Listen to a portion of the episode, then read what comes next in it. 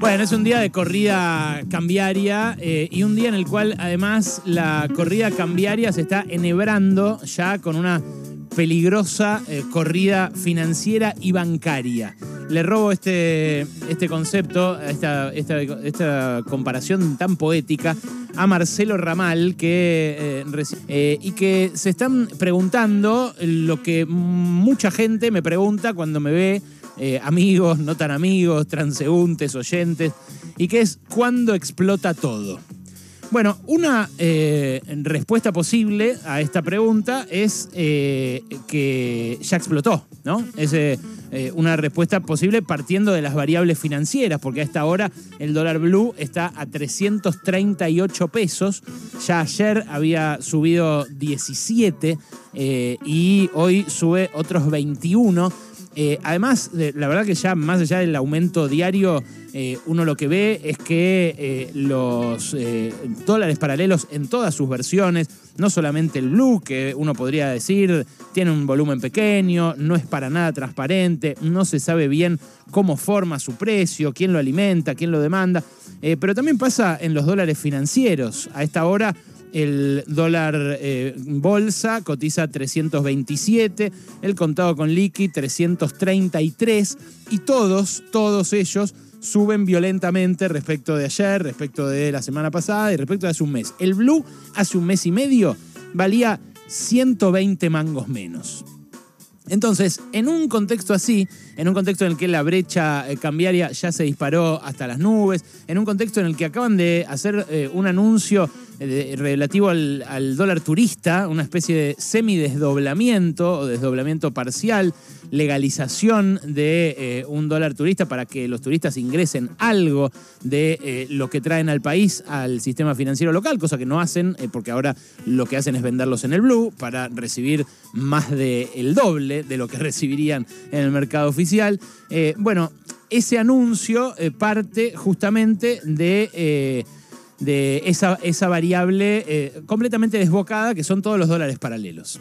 Eh, ahora, eh, con las variables sociales en la mira, uno también podría concluir que ya explotó todo, porque la inflación también está superando sus récords históricos, porque ya van varios meses en los cuales está arriba del 5%, y porque la pobreza, a caballo de ese aumento de los precios básicos, de los precios de los alimentos, aumentó, aunque todavía no lo haya registrado del todo la numerología oficial.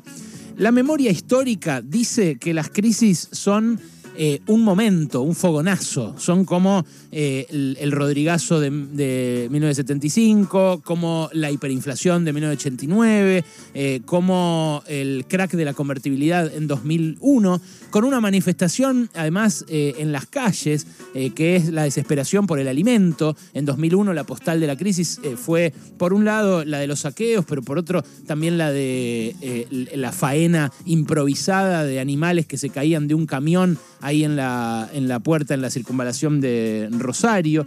Eh, y claro, en el 89 también hubo saqueos, aunque no había tantos supermercados, porque la gente estaba desesperada por comida.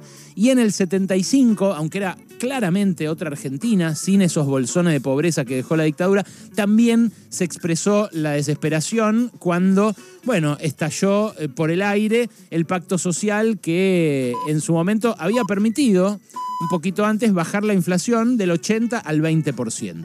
Bueno, ayer sonó una alarma. Después de 17 meses de dar positivo, la balanza comercial registró un saldo negativo en junio de este año. Las exportaciones crecieron 20%, pero las importaciones treparon 45%.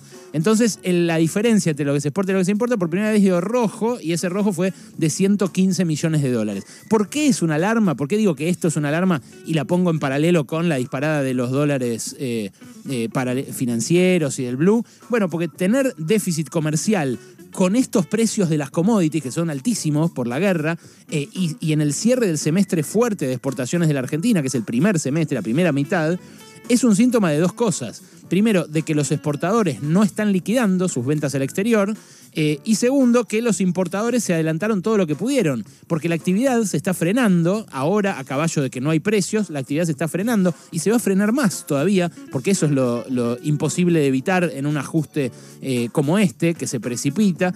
Eh, y la verdad que, que hayan aumentado interanualmente las importaciones 45% con la economía frenada, solamente quiere decir eso, que hubo gente que se estoqueó adelantándose a la salida que ahora el gobierno dice que va a evitar o que quiere evitar que es una devaluación desordenada. Ayer el Banco Central vendió 40 millones de dólares, pero en lo que va de la semana ya viene perdiendo 290 millones. En el mes perdió más de mil millones, que es lo que muy trabajosamente había juntado en el, en el periodo, todo el periodo anterior de este año. Entonces el, el, acuerdo con el Fondo Monetario, con el que nos dijeron que se iba a evitar todo esto, el acuerdo con el Fondo Monetario con el que nos dijeron que se iba a evitar la corrida, el salto cambiario, el deterioro de los ingresos, en definitiva el escenario de caos que estamos viviendo hoy, es eh, una de las razones por las cuales por las cuales nos hundimos en esta crisis. Eh, el Fondo Monetario ya sabe que va a tener que eh, flexibilizar esas metas de ese acuerdo que Argentina firmó hace cuatro meses, eh, pero tampoco si se flexibiliza sabemos si se va a estabilizar la situación. El gobierno dice hay que llegar a septiembre, porque cuando se termine el invierno no se va a importar más energía y el problema es que estamos importando 2 mil millones de dólares de energía y que esa energía se fue al cuerno. Ahí yo agregaría, hay otro problema que es que no hicieron un gasoducto que hace tres años que están tratando de hacer, que incluso eh, eh, tampoco pudo hacer el gobierno anterior, porque un año antes de irse se abrió la licitación y apareció la demanda de hacer ese gasoducto. Bueno, la política no consiguió destrabar algo que eh, podría evitarnos a todos los argentinos esta crisis. Entonces, entonces tampoco es un horizonte del todo cierto que cuando se termine septiembre vamos a importar menos energía, porque la guerra puede tomar cualquier dinámica, porque los precios de las commodities están completamente desbocados y porque estamos en un mundo que cada vez se cierra más que cada vez eh, eh, se defiende como puede de eventos cada vez más hostiles. Dijo ayer o hoy, esta mañana, bueno, para ellos era, hoy ya, eh, Pedro Sánchez, el presidente de España, dijo, le voy a comprar gas a Venezuela. Eh, a la que tenía bloqueada, había reconocido a Guaidó, todo, todo, o sea, todo eh, recontra mal con los derechos humanos, de repente, como estamos en guerra, se olvida de los derechos humanos, le compro a Venezuela. ¿Qué dijo Maduro? Yo le vendo, pero en efectivo, señor. Entonces, ese es el mundo en el que se está moviendo todo esto. En ese contexto, en ese contexto, los problemas para el gobierno eh, se multiplican. Le faltan dólares y le faltan pesos. ¿Por qué? Porque no se puede emitir hasta el infinito. No es cierto que toda la inflación se deba a la emisión monetaria, pero tampoco es cierto que se pueda eh, emitir más dinero eh, que lo que demanda la economía. Bueno, eh, ahí es donde aparece esta idea del desdoblamiento. y lo que hace el gobierno es desdoblar parcialmente, ahora vamos a ir al detalle de la medida, y claro, esos dólares de los turistas van a empezar a ir al mercado financiero, pero van a desguarecer y desabastecer el mercado del blue que hoy se nutre sobre todo de lo que traen los turistas. Entonces sí, va a subir el paralelo y probablemente vayan a bajar los eh, financieros, pero va a ser otro parche. Lo que hay que hacer es parar la corrida de alguna manera eh, y los efectos macroeconómicos de encarecer el turismo, la verdad que eh, no parecen ser más graves, como dice Graña, que esta corrida misma. O sea, si el gobierno avanza en restringir directamente el uso de dólares afuera eh, y dice el que gasta dólares afuera los tiene que comprar o los tiene que tener de antes, los tiene que comprar en el mercado financiero, por ejemplo, y pagar estos 320 y pico, y bueno, va a perjudicar, sí, a los eh, un millón, dos millones de argentinos que viajan, que viajamos anualmente al exterior, pero le va a evitar un daño a los demás argentinos, a los otros 45 millones de argentinos. Eh, entonces, eh, lo que es probable es que ese millón o dos millones de argentinos empiece a viajar menos o gaste menos en el exterior. Y es probable también, en la medida en la que eh, encuentre el gobierno mecanismos para que más dólares de los que genera el sistema productivo entren al sistema, también afloje un poco esta presión. Después del ajuste, después de lo doloroso que va a resultar el desenlace de esta descoordinación tremenda que expresa la subida del dólar, y de la falta de rumbo también que expresa. Porque si se supiera que eh, de acá en adelante va a ser negocio vaca muerta, que va a ser negocio la producción industrial, o que va a ser negocio esto o lo otro, podría haber señales también para que la inversión alimente la oferta y evite la inflación, pero no las hay, no las hay. Acá lo principal, el principal problema es la brecha. Eh, el principal problema eh, en la emergencia, en la urgencia. Eh, y unificar el dólar oficial con el paralelo, devaluando, que es lo que hizo Macri cuando asumió con Alfonso Pratgay, no es la salida. Esa es la salida cruenta, esa es la salida que le hace pagar a todos el pato por la crisis. ¿Y quiénes lo pagan más cuando lo pagan todos? Los más pobres. Eh, entonces, lo que va a haber que hacer, eh, también como dice este colega que estoy citando, es empezar a pinchar el cepo. Una medida que funcionó bien, por ejemplo, fue liberarle 12 mil dólares eh, a los que exportan servicios al exterior. ¿Qué, es lo que pasa? hace poco tuve un ejemplo cerca. Vos le facturás al exterior porque le vendés, no sé, un diseño gráfico, una programación, un servicio de lo que sea, una psicóloga que no sé, atienda a un, a un extranjero le paguen dólares y, ingresa los dólares directamente a su cuenta con ese límite de 12 mil. Claro, a esa persona le estás haciendo una transferencia de ingresos brutal con esta brecha. Eh, es lo que quiere el campo también, poder liquidar eh, esas divisas de los granos a un dólar mayor, a un dólar paralelo. Claro, para hacerlo hay que hacerlo con mucha pericia. Hay que decir, este puede, este no, por esta razón y por esta otra razón. Con mucha pericia y con eh, cero corrupción, porque implica una discrecionalidad gigante.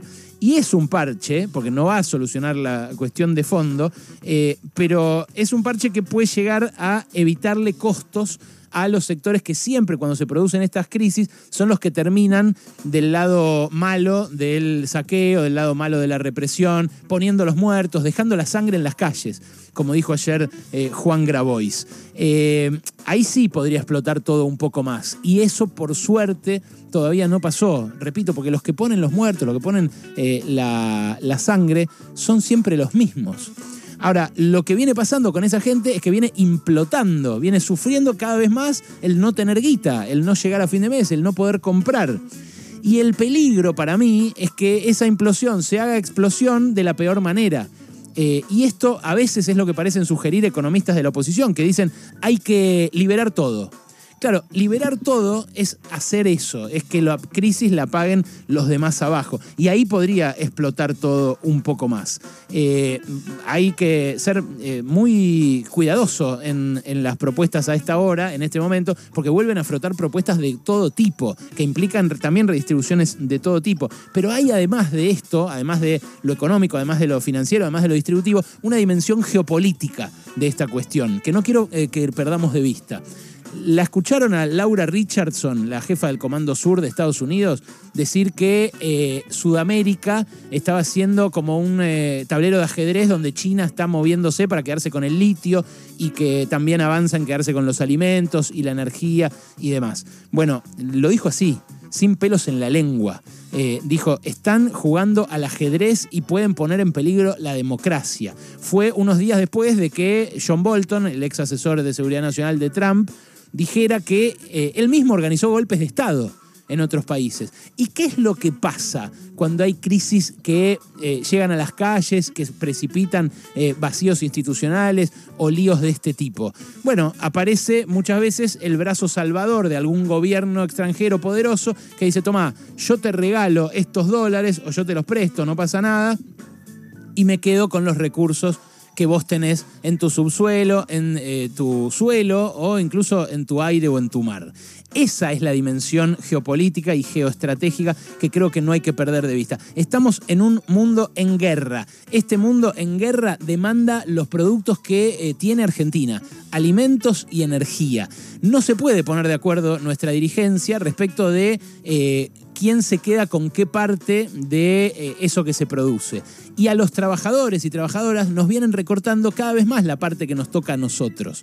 Esa discusión, esa cinchada local, se da en paralelo a una cinchada global. Hay algunos de los poderosos de Argentina que trabajan en consonancia con eh, esos grandes poderes globales y que eh, lo que harían es, eh, bueno, aumentar su tajada de la torta en la medida en que esos poderes extranjeros se queden con nuestros recursos. Ahí rige el dicho, a río revuelto, ganancia de pescadores, por lo cual la responsabilidad patriótica ante todo del gobierno en este momento es calmar esta crisis, hacerlo de la forma menos cruenta posible eh, con los que tienen menos, con los que viven eh, cada vez con menos desde, desde, estos últimos cinco años para acá, eh, y tratar de frenar ese despojo que siempre sobreviene después de las crisis. Muchas veces las crisis terminan así, con compra de empresas a, precio vil, a precio de ganga, así terminaron tanto la del 89 como la del 2001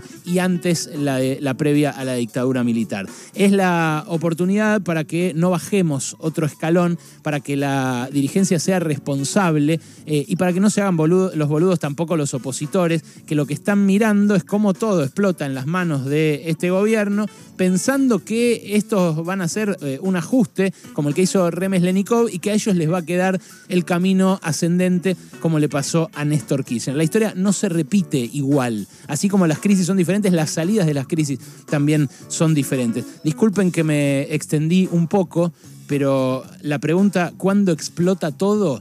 es muy difícil de responder. Quizás todavía no tenga siquiera una respuesta. Pasaron cosas. Cosas. Hasta las 16 con Alejandro Berkovich.